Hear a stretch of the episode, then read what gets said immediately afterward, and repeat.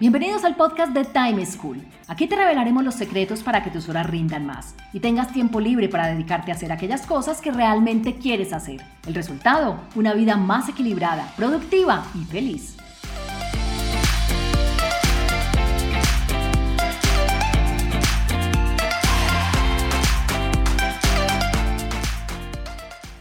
Hola, soy Juan Pablo Lema, un inquieto por la productividad y un estudioso del manejo del tiempo.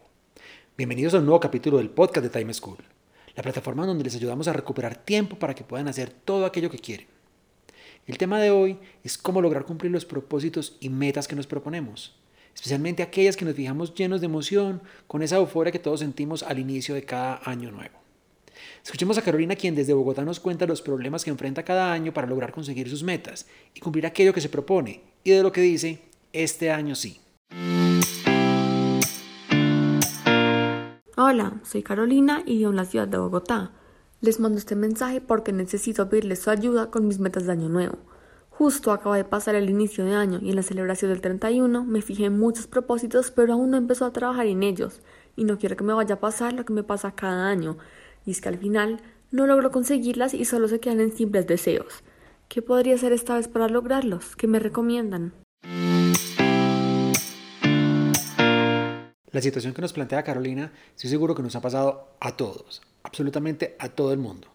Es que el cambio de año es un momento de emoción en donde uno quiere dejar a un lado todo lo malo que le pasó y ve ese año nuevo lleno de optimismo.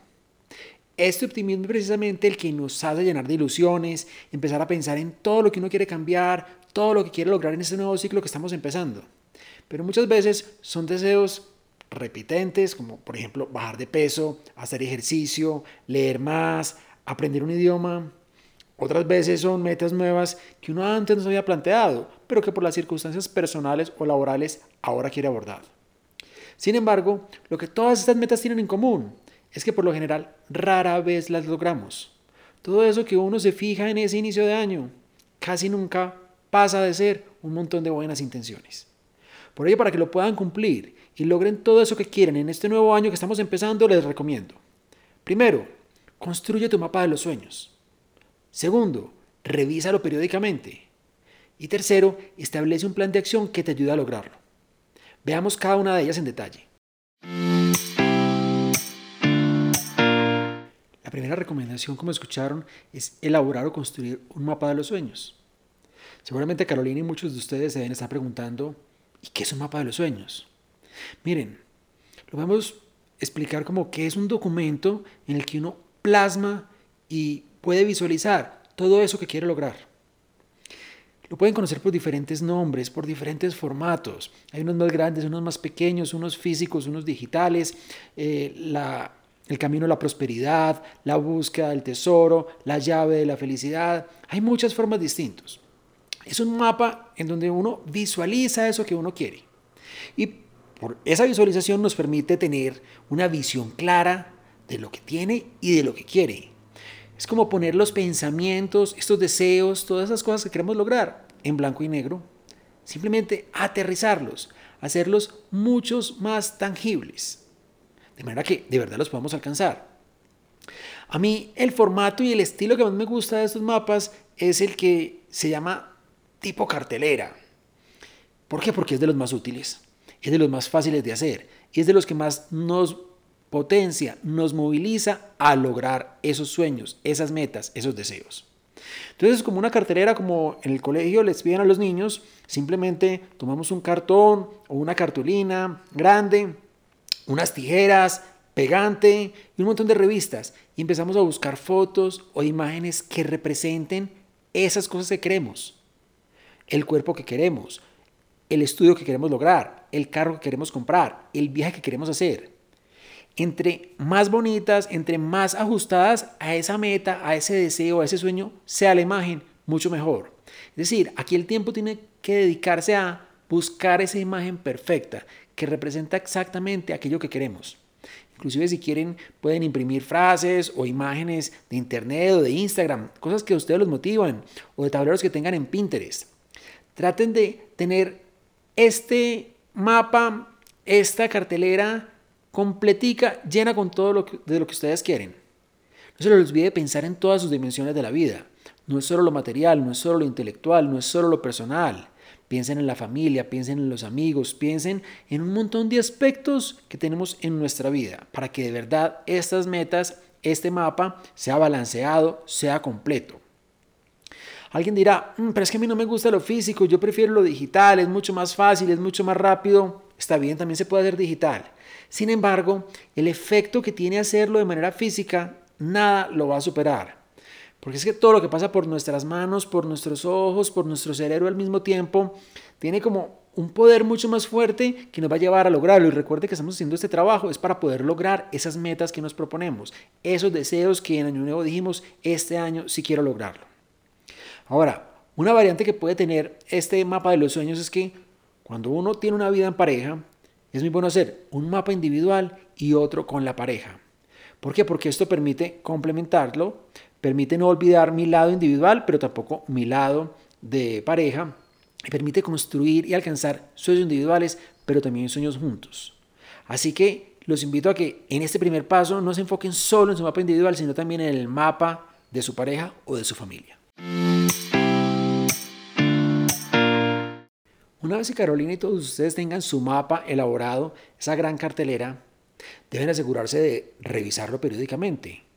Porque estos mapas no son simplemente la acción de elaborarlos, sino que su valor fundamental, lo que yo más destaco de ellos es que me permiten servir de recordatorio para que durante todo el año me acompañen y me digan, no se te olvide esto que dijiste que querías lograr a principio de año. Entonces, para hacerlo hay muchas estrategias. Lo primero es ubicarlo en un lugar visible. Es decir, esto no se debe guardar ni debajo del colchón, ni detrás de toda la ropa en el closet, ni en un cajón que nunca abramos. No. Ubíquenlo en un lugar visible por el que ustedes pasen periódicamente. No necesariamente todos los días, pero ojalá al menos una vez a la semana. ¿Qué lugar? Por ejemplo, detrás de la puerta del cuarto. Lo pueden pegar ahí. O detrás de la puerta del baño o dentro del closet en un lugar que ustedes abran y lo vean, en un cajón del escritorio. Algo que les permita que ustedes pasen con frecuencia, abran ese recinto, ese espacio y simplemente por sus ojos vean un montón de imágenes que los van a conectar con esas metas, con esos sueños. Recuerden la importancia de tener herramientas que nos recuerden aquello que queremos hacer, porque esto no es que no lo queramos hacer, simplemente es que con el afán del día a día uno se le va olvidando. Otra recomendación para poderlo mantener vívido es escanearlo o tomar una foto y pongan esta foto como fondo de pantalla en su computador o como fondo de pantalla en su celular o pónganle un acceso directo desde su computador de manera que cada que lo abran ustedes sepan que ahí está, lo visualicen, lo recuerden y se conecten con cada una de esas metas. La idea es que simplemente este contacto visual con esas imágenes que a uno le gustan, que representan esos deseos, esos sueños, esas metas, nos generen un impulso, nos motiven, nos lleven a hacer cosas, nos digan, venga, ¿por qué no compras acá? ¿Por qué no empiezas a leer aquí? ¿Por qué no empiezas a conversar con esta persona?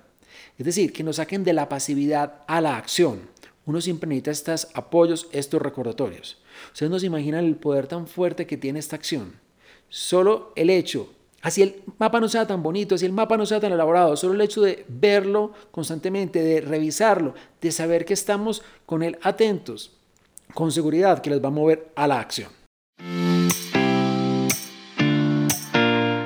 Ahora, tener el mapa y revisarlo con periodicidad son dos pasos enormes, gigantescos, y les digo que solo con estos ya van a ver la diferencia en los resultados que van a obtener este año.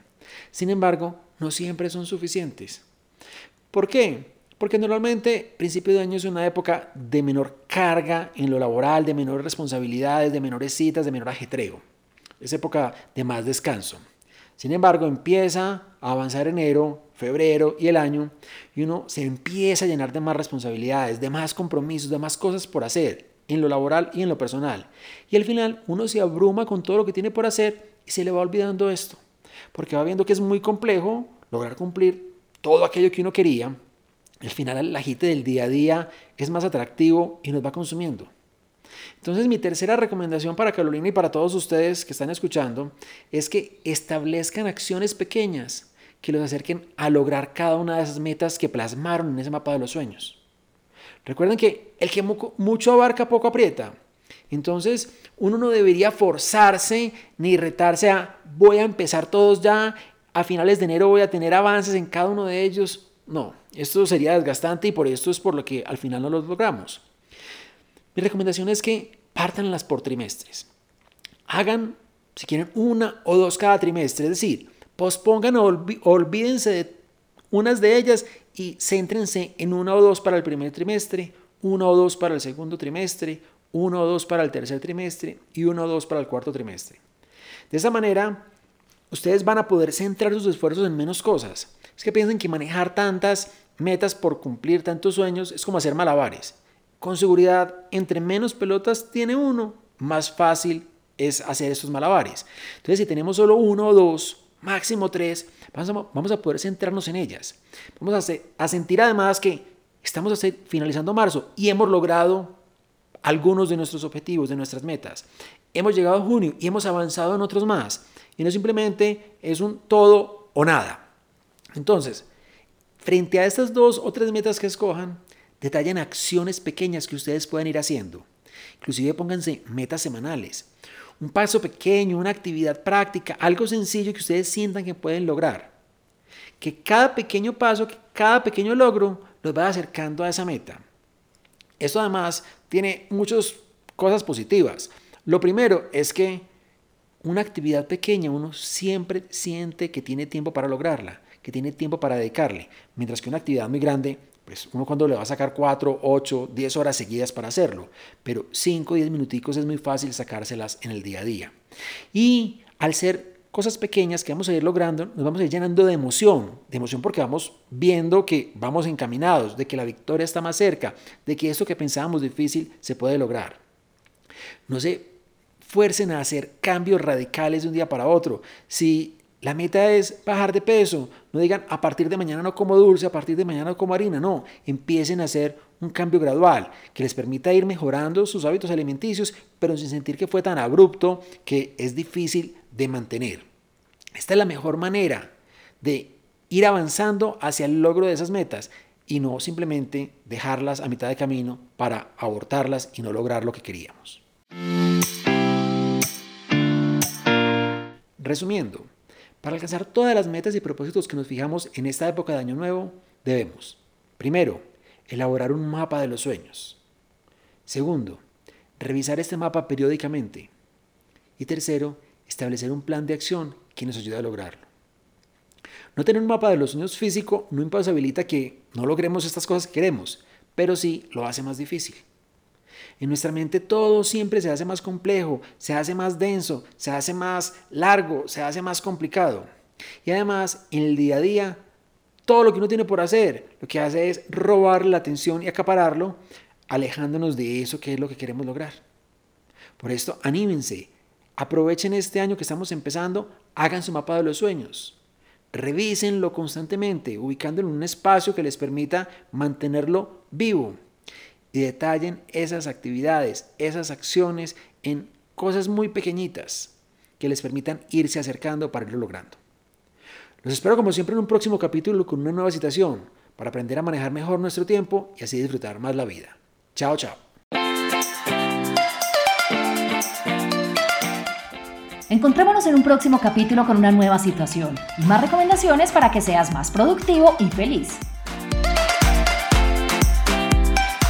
Recuerda enviarnos los audios con tus preguntas, dudas e inquietudes al WhatsApp en Colombia 321-700-4810 por correo electrónico a podcast.timeschool.com.